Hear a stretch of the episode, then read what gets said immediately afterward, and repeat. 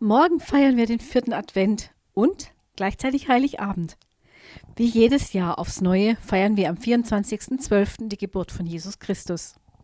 Er ist Mensch und gleichzeitig Gottes Sohn, Teil der Dreieinigkeit.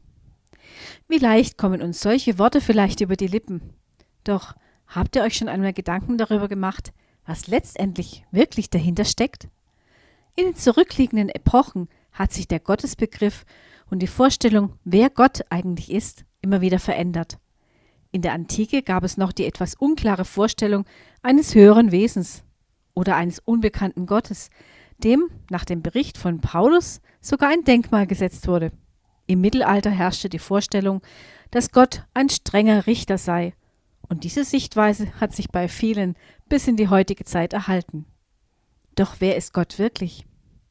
In der Bibel wird er als Schöpfer benannt. Ein Schöpfer ist ein Wesen, das er schafft, also etwas Neues hervorbringt. Die jüdische politische Theoretikerin und Publizistin Hannah Arendt hat sich unter anderem mit diesen Gedanken beschäftigt.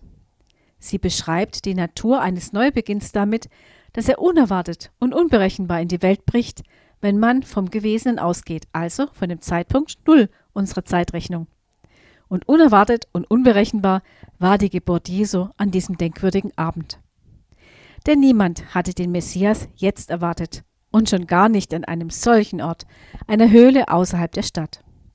Insofern war die Geburt Jesu unberechenbar, denn seine Zeitgenossen hatten ihn zumindest in einer Villa, wenn nicht gar in einem Palast erwartet. Eine Verkettung von Wundern, also eine unendliche Unwahrscheinlichkeit, wie Arendt sie bezeichnet. Können wir uns in unserer technisierten und digitalen Welt überhaupt noch so etwas wie ein Wunder vorstellen? Drei Männer auf Kamelen, die einem Stern folgten und Hirten, die des Nachts Engelsgesang hören? Bis gleich nach der Musik.